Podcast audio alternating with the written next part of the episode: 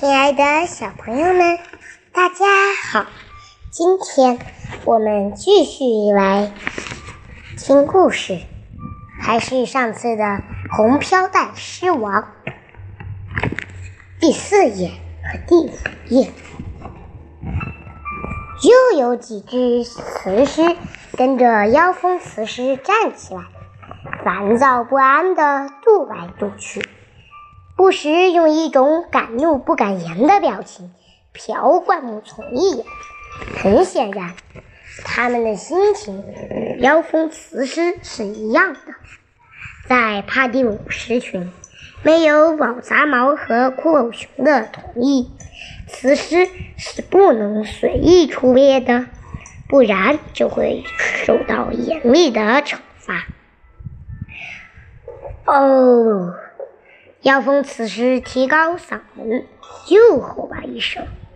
宝杂毛终于被唤醒了，睁开惺忪睡眼，晚了也风妖此时一眼，从喉咙里发出一声低吼，大概是想掩饰一下自己的威严。可惜年纪大了，气管里淤塞了许多粘液，吼声带着。浓浓的痰音使得威严大打折扣。呜呜呜，吵什么吵？呜呜，烦死了！呜呜，我正梦见自己扑到完牛铃背上呢。呜，你惊走了我的好梦。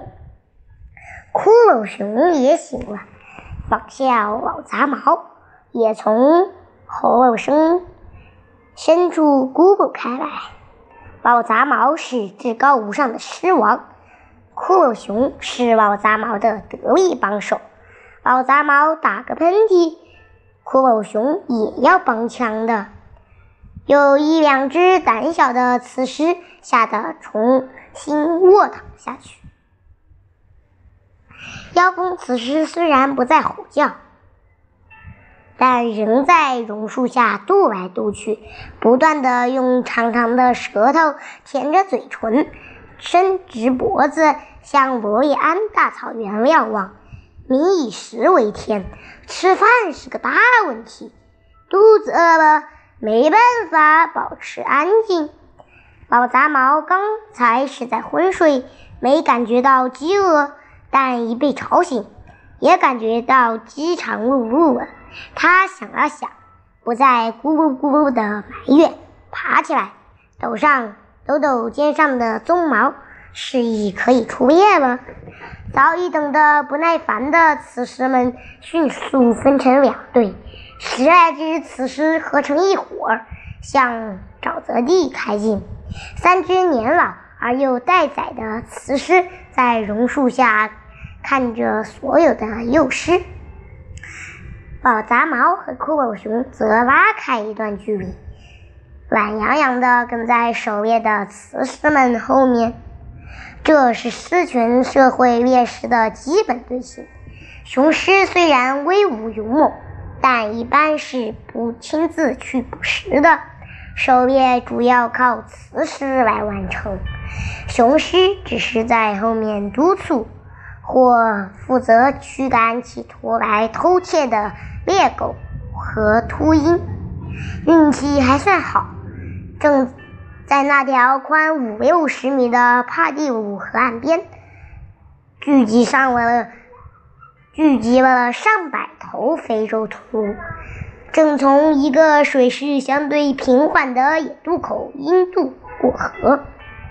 再也没有比正在渡河的豚鹿更容易逮捕的了。非洲豚鹿是庞大的鹿家族中的一个成员，脸长如马，体壮如牛，是一种中型草食动物，性情温良，特别畏惧狮群，从不敢用头上的犄角反抗狮子。